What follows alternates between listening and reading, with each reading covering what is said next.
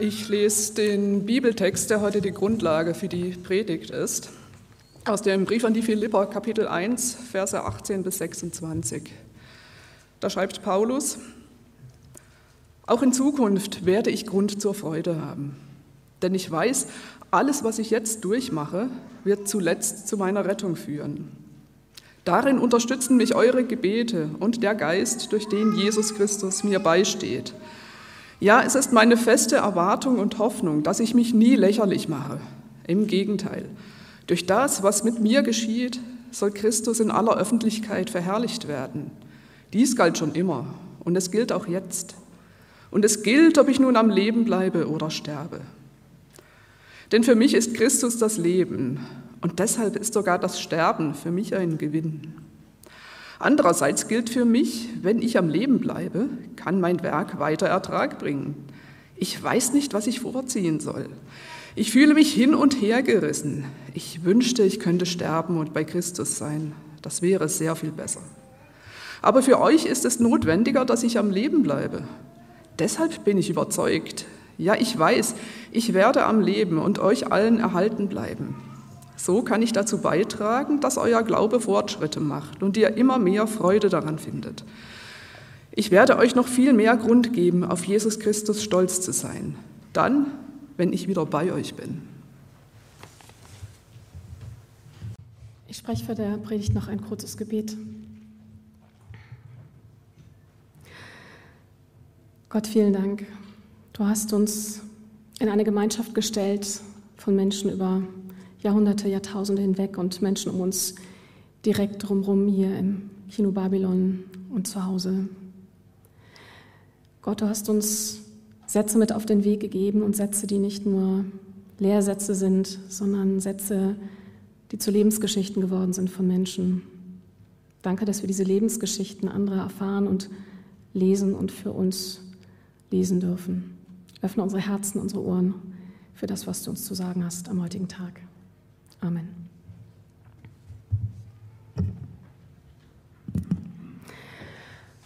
Wir sind gerade in so einer Zwischenzeit, so eine Zwischenzeit im Berliner Alltagsgrau zwischen Winter und immer noch nicht Frühling, der hoffentlich irgendwann kommt, aber noch ein bisschen in der Fahne ist. Wir sind liturgisch gesehen zwischen der Weihnachtszeit, die vorbei ist, und der Passionszeit, die noch nicht da ist. Und wir haben gesagt, wir nehmen diese Zwischenzeit und ähm, füllen sie mit einer Predigtserie, eine, ein, äh, einer Serie zu einem Thema, was wir uns genauer anschauen wollen. Und zwar möchten wir den Philipperbrief, also den Brief von Paulus an die Gemeinde in Philippi, mit euch zusammen lesen und genauer anschauen. Zwischenzeiten, das scheint mir auch das Thema bei Paulus zu sein, zumindest im heutigen Kapitel, aus dem ihr vorhin jetzt einen kurzen Auszug von Jutta gehört habt. Denn Paulus schreibt in einem ausgesprochenen Zwischenzustand, und zwar zwischen einem Todesurteil und der möglichen Freilassung. Beides ist möglich. Paulus weiß nicht recht, worauf er sich innerlich einlassen soll und was die Zukunft für ihn bringt. Paulus ist, während er diesen Brief an die Gemeinde in Philippi schreibt, vermutlich in Rom in Gefangenschaft. Da gibt es mittlerweile eine relativ große Übereinkunft in der Forschung, dass es wohl Rom gewesen sein mag. Und diese Gefangenschaft hat ungefähr zwei Jahre angedauert. Es ist äh, überwiegend Hausarrest unter der Bewachung eines römischen Soldaten. Aber das bedeutet natürlich eine immense Einschränkung. Er kann immerhin Besuch empfangen, er kann Briefe schreiben, erhalten, er ist in Kontakt mit Menschen, aber er ist nicht in Freiheit und er wartet auf das Urteil in einem Prozess, von dem er nicht weiß, wie es ausgeht und wo offensichtlich die Spannbreite sehr groß ist zwischen Leben und Tod. Zum Prozess war es gekommen, weil es zwischen Paulus und den Juden immer wieder Konflikte gegeben hat. Darauf werden wir in den nächsten Wochen wahrscheinlich noch mal genauer eingehen, aber ich möchte an der Stelle auf jeden Fall sagen, dass es sich dabei um einen innerjüdischen Konflikt handelt. Ich finde, das kann man gar nicht oft genug betonen. Wir haben eine so starke antijüdische Tradition in unserer kirchlichen Geschichte, dass mir das wichtig ist, auf diese Dinge immer wieder hinzuweisen.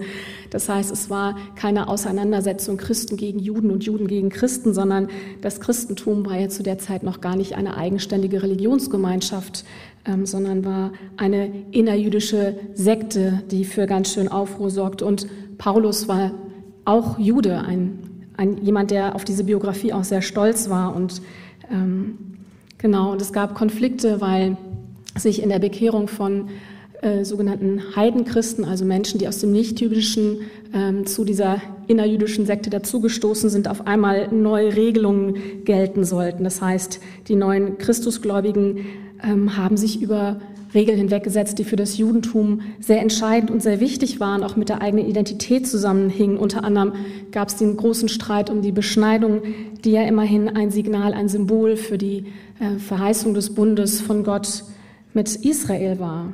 Also es gab Unruhe, es gab Feindseligkeiten und es ist auch nicht das erste Mal, dass Paulus in Konflikt geraten ist, hat in seinem Leben mehrfach Misshandlungen erfahren. Und dieser Streit ist jedenfalls eskaliert, auch über eine längere Zeit und landet schließlich beim römischen Kaiser, auch auf Zutun von Paulus, der römischer Staatsbürger war und der sich da offensichtlich irgendeine Form von Klärung und Regelung erhofft hat. Also ist Paulus in Gefangenschaft und spricht in diesem Brief davon, dass er auf ein Urteil wartet, von dem er nicht weiß, wie es ausgeht. Leben im Schwebezustand, das heißt vor allen Dingen warten. Warten, bis ein Prozess weitergeht, sich vorbereiten auf die eigene Verteidigung, auf Fragen, auf Vorhaltungen, auf Kritik, auf die eigenen Antworten, die irgendwie überzeugend sein müssen. Zermürbend, dieser Zustand. Wie plant man sein Leben, wenn man von der Entscheidung anderer abhängig ist? Und zwar auf Leben und Tod.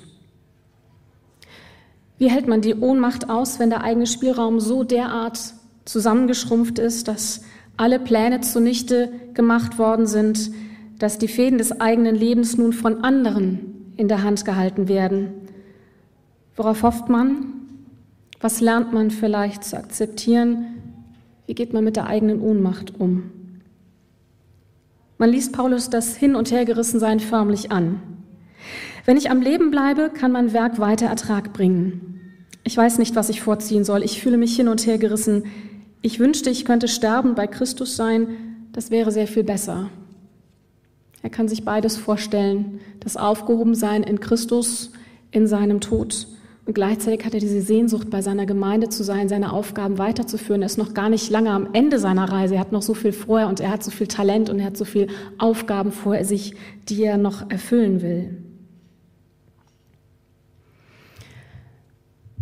Wenn man eine Predigt schreibt, dann sitzt man, also ich sage Mann, weil es nicht nur mir so geht, aber man sitzt dann da oft mit großen Kommentaren, die man durchwälzt. Ähm, man schaut sich die historischen Zeiten an, man versucht sich im Übersetzen ähm, vom Griechischen oder im, im Hebräischen, man schaut immer mal wieder bei klugen Theologen, Systematikern, Ethikern nach, was die zu bestimmten Textzeilen zu sagen haben. Und dann kann es passieren, und so ging es mir, dass einem was ganz anderes während der Vorbereitung in die Hände fällt und dass man feststellt, hm, zur Exegese eines bestimmten Bibeltextes braucht man vielleicht nicht nur diese Art von Büchern und Auslegungen, sondern manchmal ist es das Leben eines anderen Menschen, was eine Bibelstelle auslegt und verständlicher macht und den Zugang öffnet.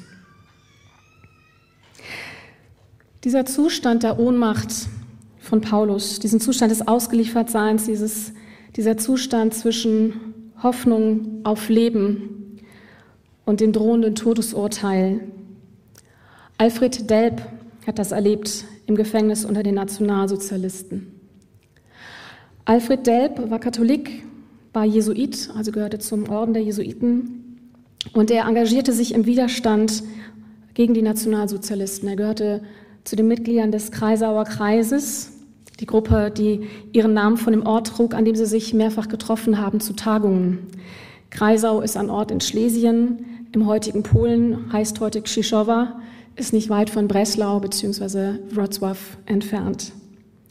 Kreisau war der Gutshof von Helmut Graf James von Moltke und seiner Frau Freier von Moltke, die ebenfalls Mitglieder im Kreisauer Kreis waren. Der Kreisauer Kreis setzte sich zusammen aus Menschen unterschiedlichster Milieus. Also da gehörte nicht nur der Katholik Alfred Delp dazu, sondern da gehörten viele Protestanten dazu. Da waren Menschen unterschiedlichster Konfessionen, auch Atheisten unterschiedlicher politischer Überzeugungen. Es waren Sozialisten, es waren Adlige, es waren Katholiken, es waren Protestanten, es waren Atheisten. Und ähm, denen ging es darum, Gesellschaftsentwürfe für die Zeit nach dem Krieg und nach der Niederlage der Nationalsozialisten, mit der sie festrechneten, ähm, für diese ähm, Zeit neue Gesellschaftsentwürfe zu schaffen, ein neues Miteinander. Sie dachten darüber nach, was es braucht, damit diese Gesellschaft eine friedliche, eine freie werden kann. Es ging ihnen dabei auch um die Überwindung von Spaltung, zum Beispiel zwischen Arbeitern und zwischen dem Bürgertum, zwischen Protestanten und Katholiken. Ähm, es ging um eine friedliche, plurale Nachkriegsgemeinschaft, sicher nicht so, wie wir sie uns heute vorstellen oder wie wir sie auch heute haben. Es war zum Teil weitaus konservativer, aber dennoch, es war ein Grundstein gelegt. Es gab eine erste Vision und vor allen Dingen gab es eine Gruppe von Menschen, die in ihrer eigenen Gruppe, in dieser Konspiration, in dieser Gefahr auch diese Vision miteinander überhaupt entwickeln konnte, die die, die, die Spaltung in ihrer eigenen Gruppe schon überwinden konnte. Als kleine Seitenanmerkung, ich glaube, das ist eine große Kraft, die das Christentum immer wieder auch hatte. Spaltung zu überwinden, ähm, über Grenzen hinwegzugehen, die Arme auszustrecken. Die Gemeinde in Philippi war ein bisschen ähnlich. Das war die erste Gemeindegründung in Europa und es war eine multiethnische, eine vielsprachige Gemeinde, die sich aus Menschen sehr unterschiedlicher Milieus zusammensetzte. Aus ehemaligen Soldaten, aus Freigelassenen. Da trafen sich sehr unterschiedliche Leute. Ich bin sehr sicher, dass wir uns damit in den nächsten Wochen auch nochmal sehr beschäftigen werden. Ich halte das auf jeden Fall eine große Kraft und Tradition des Christentums, aus sich heraustreten zu können und diese, diese Grenzen zu überwinden, ohne dass alle gleich werden müssen. Der Kreisauer Kreis, Kreisauer Kreis flog auf und seine Mitglieder oder ein Teil der Mitglieder und auch Alfred Delp, der damals 42 war, wurde verhaftet. Er saß erst in Moabit, also hier in Berlin, dann in Tegel im Gefängnis und wartete auf seinen Prozess am Volksgerichtshof unter dem berüchtigten Freisler. In seinem Tagebuch schrieb er, heute ist wieder ein schwerer Tag. Gott meint es schon ganz intensiv mit mir, dass er mich so ausschließlich auf sich verweist. Ich bin ja wieder ganz isoliert seit einiger Zeit. Ich soll lernen, was Glauben und Vertrauen heißt. Es gibt aber auch gute Stunden der Fülle und der Tröstung. Aber im Großen und Ganzen sind wir doch auf ein Seil gesetzt und sollen über einen Abgrund laufen. Und dazu schießen sie noch auf uns und dauernd fallen welche runter. Ach, wie begrenzt ist das Menschenherz in seinen eigensten Fähigkeiten im Hoffen und Glauben. Da spricht kein Glaubensheld, dem das alles irgendwie nichts ausmacht. Delp will ja nicht sterben, er will leben. Woher nehme ich Hoffnung, woher kommt Trost, wenn ich ganz ausgeliefert bin, am Ende und auch alleine?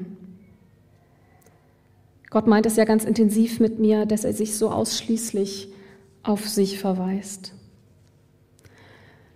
Wenn niemand mehr da zu sein scheint, wenn alle Strukturen, die normalerweise mein Leben tragen, alle Beziehungen, alle Bindungen, alle Gewissheiten, wenn die nicht mehr da sind, ist es mir möglich, in diesem Raum noch irgendwie Gott zu ahnen und mich auf ihn ausgerichtet zu sehen. Ähnlich wie Paulus scheint er nicht zu wissen, worum er eigentlich bitten und beten soll. Worauf darf er denn seine Hoffnung setzen? Worum geht es denn jetzt in seinem Leben noch, wenn man die Perspektive Gottes wagt? Und er schreibt, was will der Herrgott mit allem? Ist es Erziehung zur ganzen Freiheit und vollen Hingabe? Will er den ganzen Kelch bis zum letzten Tropfen? Was soll ich jetzt tun, ohne untreu zu werden? Soll ich weiter hoffen, trotz der Aussichtslosigkeit? Ist es Untreue, wenn ich davon ablasse? Soll ich mich ganz loslassen und die Abschiede vollziehen und mich ganz auf den Galgen einstellen? Ist es Feigheit oder Trägheit, dies nicht zu tun und noch zu hoffen? Soll ich einfach in der Freiheit zur Verfügung bleiben und in der Bereitschaft? Ich kenne mich noch nicht recht aus und bete dauernd um Erleuchtung und Führung. Ich kenne mich noch nicht recht aus. Eine Situation, für die es kein Drehbuch gibt, keine Anleitung, kein Katechismus, was jetzt das Richtige ist. Delb ist komplett auf sich zurückgeworfen, aber eben auch komplett auf Gott. Was taugt das in dieser Krisensituation als Orientierung und als Geländer.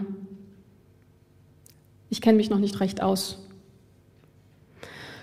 Wer kennt sich schon aus? Muss ich mich auskennen? Wie stark darf meine Hoffnung reichen? Wie stark darf ich an meinem Leben und an meinen Träumen hängen? Wofür darf ich beten? Darf ich für mich beten, um mein Leben, um meinen Halt, um meine Träume, um meine Existenz, um gelingendes Leben? Es gibt Lebenssituationen, die mögen sehr anders sein als die von Delp, aber Lebenssituationen, in denen wir uns selbst auch komplett auf uns allein gestellt sehen, auf uns allein zurückgeworfen. Und da passt nicht mehr das, was wir vorher gelebt, geglaubt, gehofft haben. Wie geht es in diesen Momenten weiter, in denen die Angst uns lähmt und wir nichts können? Dürfen wir rebellieren? Müssen wir akzeptieren? Ist alles, was geschieht, Gottes Wille oder dürfen wir mitgestalten, antworten, widersprechen, tätig sein, die Hoffnung eben nicht aufgeben? Ich bin hin und her gerissen, schreibt Paulus an seine Gemeinde in Philippi. Ich finde das sehr interessant, dass sowohl Paulus als auch Delp ihr Zerrissensein nicht verdrängt haben, sondern zur Sprache bringen. Sie haben genug Realitätssinn dafür, dass das eigene Leben bedroht ist und die Sache möglicherweise mit einem Todesurteil ausgeht. Das heißt, der eigene Glaube wird nicht zu einer Haltung des Verdrängens der Wirklichkeit. Glaube ist kein sich die Dinge irgendwie schön quatschen und sich für unbesiegbar halten. Es ist auch kein, keine Überzeugung, man kenne Gottes Plan und dass zu diesem Plan Gottes die eigene Unverwundbarkeit gehören würde. Aber der eigene Glaube, sowohl bei Paulus als auch bei Alfred Delp, schafft vielmehr die Wahrnehmung für die Bedrohtheit der Welt und ihrer eigenen Existenz und bringt das alles noch sehr viel stärker in den Fokus. Und es ist ja letztlich der Glaube selbst, ihre Überzeugungen, die sie in diese Situation geradezu geführt haben. Weil in diesem Glauben diese Form gewaltsamer Wirklichkeit, in der sie gelebt haben, der Widerspruch genau dazu gewachsen ist und sichtbar geworden ist, auch nach außen hin. Aber Paulus und Alfred Delp hoffen ebenso auf ihre Freilassung und zumindest darauf, dass sie kein Todesurteil erhalten. Delps letzte Prozesstage finden im Januar 1945 statt, also wenige Wochen vor Ende des Zweiten Weltkrieges und die Niederlage der Nationalsozialisten ist wirklich in Reichweite gerückt. Vielleicht also das, wir dürfen hoffen, während wir den Realitäten dieser Welt ins Auge blicken, um Missverständnisse zu vermeiden und auch eine Überhöhung äh, vielleicht zu vermeiden. Wir sind hier weder im Berlin-Projekt noch in Berlin noch in diesem Land momentan in irgendwie einer ähnlichen Situation wie Paulus und Delp. Also wir haben keine erbitterten religiösen Konflikte. Es gibt keine römischen Machthaber, es gibt keine Christenverfolgung und es gibt schon gar nicht ein totalitäres, rassistisches, kriegstreibendes, diktatorisches Regime. Und doch eine Ahnung vom Leben im Zwischenraum hat doch der eine oder die andere von uns auch. Wenn wir nicht wissen, wie es weitergeht und wenn wir Angst davor haben, das und wie es weitergeht, wenn wir uns ohnmächtig und ausgeliefert fühlen und uns die Panik die Kehle zuschnürt und die Luft abschneidet, die Schwere und die Mutlosigkeit die Glieder schwer macht, wenn wir uns nicht trauen, einen Schritt vor oder zurück zu machen. Wie betet man da noch und worum bittet man da? Und was ich bei Paulus und bei Delp höre, ist, dass es erstmal darum geht, all das überhaupt zur Sprache zu bringen, nicht beiseite zu schieben, sondern vor Gott zu legen, zu sagen, ich weiß auch nicht, wie ich beten soll, worauf ich hoffen soll, ich bin hin und her gerissen, hilf du mir dabei. Und dann, glaube ich, wird aus diesem Schwebezustand so eine Art Zwischenraum. In dieser Begegnung mit Gott, in diesem Suchen und Fragen, im Loslassen dessen, was ich überhaupt noch kann. Wenn ich ja noch nicht einmal mehr richtig beten kann, nicht mehr weiß, wie das überhaupt gehen soll, was da angemessen ist. Im sich überlassen auf Gott, vielleicht im sich beten lassen durch Gott, entsteht auf einmal eine ganz eigene Freiheit. Eine Freiheit, die sich eben nicht begründen lassen kann durch irgendwelche äußeren Umstände oder durch eigenes Tun, nicht durch eine gesicherte oder irgendwie wenigstens wahrscheinliche Zukunftsperspektive oder ein erwartetes Wunder. Es ist die Freiheit, die entsteht durch das Vertrauen, dass auch diese Situation aufgehoben und getragen und begleitet ist von Gott.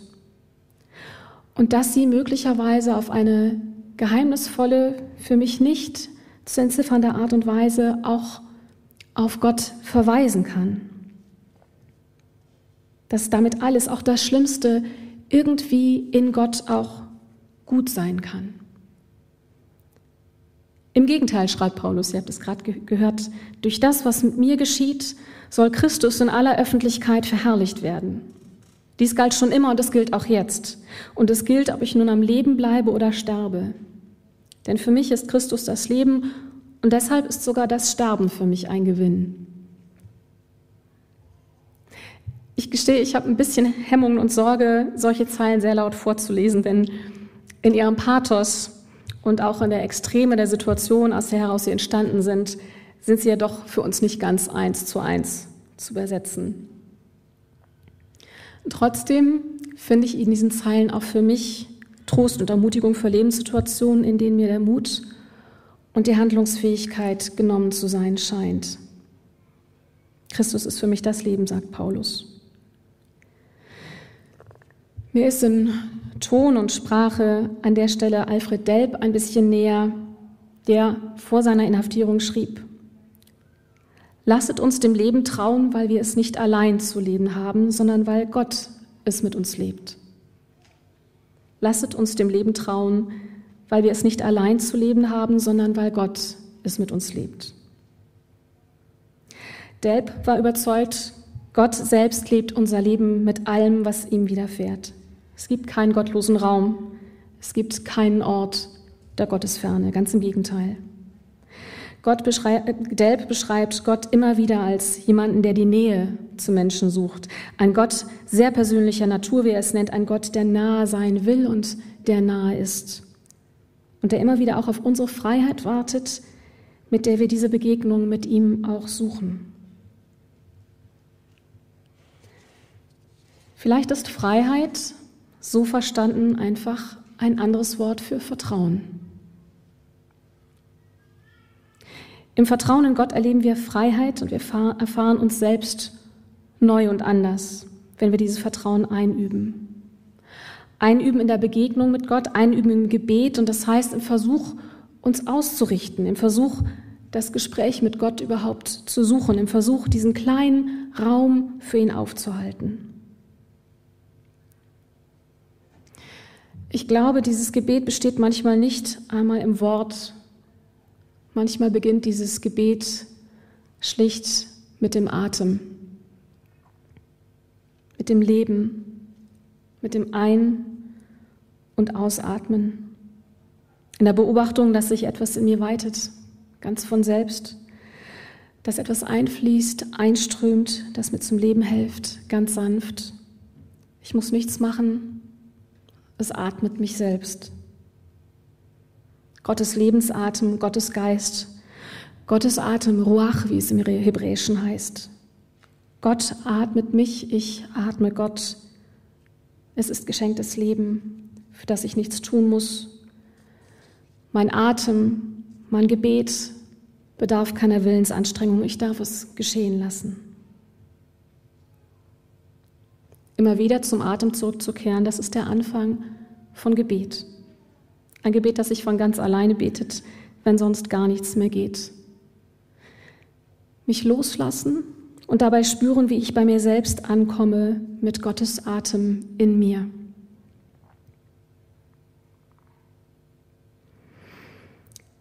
Ihr findet einen Satz von Delp in eurem Programmheft, in dem, in dem er schreibt, die Geburtsstunde der menschlichen Freiheit ist die Stunde der Begegnung mit Gott. Der Mensch muss sich selbst hinter sich gelassen haben, wenn er eine Ahnung von sich selbst bekommen will. Die Geburtsstunde der menschlichen Freiheit ist die Stunde der Begegnung mit Gott. Der Mensch muss sich selbst hinter sich gelassen haben, wenn er eine Ahnung von sich selbst bekommen will. Der Brief an die Gemeinde in Philippi ist oft bekannt als ein Brief der Freude weil das Wort Freude so oft drin vorkommt. Er, Paulus freut sich über seine Freunde, Freundinnen in der Gemeinde in Philippi und er freut sich an der Gemeinschaft mit Christus. Er freut sich in diesem Schwebezustand, in der Unwissenheit, in der er nicht weiß, was passiert. Freude in der Haft, darüber hat auch Delp nachgedacht. Hat es überhaupt Sinn, sich über die Freude viele Gedanken zu machen, schreibt er? Gehört sie nicht zu den Luxusartikeln des Lebens? Und erst recht nicht in einer Kerkerzelle, in der man hin und her pendelt, die Hände in Eisen, das Herz in alle Winde der Sehnsucht gespannt, den Kopf voller Sorgen und Fragen. Und dann muss es einem in solcher Lage immer wieder geschehen, dass plötzlich das Herz die zuströmende Fülle des Lebens und Glücks nicht mehr zu fassen vermag. Dass plötzlich und ohne dass man weiß, worum und worüber, wieder Fahnen über dem Dasein ersetzt sind und wieder Verheißungen gelten. Es gab und gibt Stunden, sagt er, in denen man getröstet ist und innerlich gehoben, in denen man die Sachlage genauso real und aussichtslos sieht wie sonst und doch nicht gram wird darüber, sondern es wirklich fertig bringt, das Ganze dem Herrn zu überlassen. Alfred Delp ist vor 77 Jahren am 2. Februar in Berlin-Plötzensee am Galgen hingerichtet worden. Auch Paulus hat seine Haft in Rom nicht lange überlebt. Zunächst wurde er wahrscheinlich freigelassen, wobei das historisch nicht ganz einfach zu rekonstruieren ist. Aber schließlich wurde von Nero doch ein Todesurteil gegen ihn verhängt.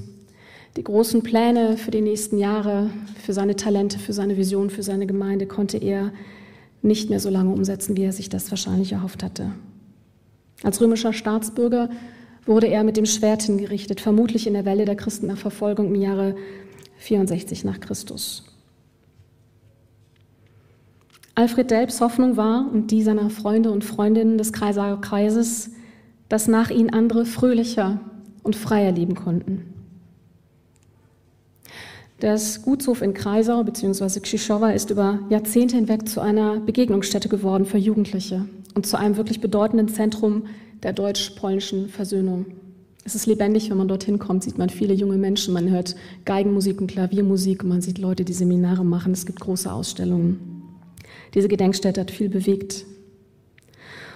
Im Plötzensee gibt es ebenfalls eine Gedenkstätte und die direkt dabei liegende katholische Kirche Maria Regina Martyria erinnert an Alfred Delp und andere Christen, die von den Nationalsozialisten ermordet worden sind.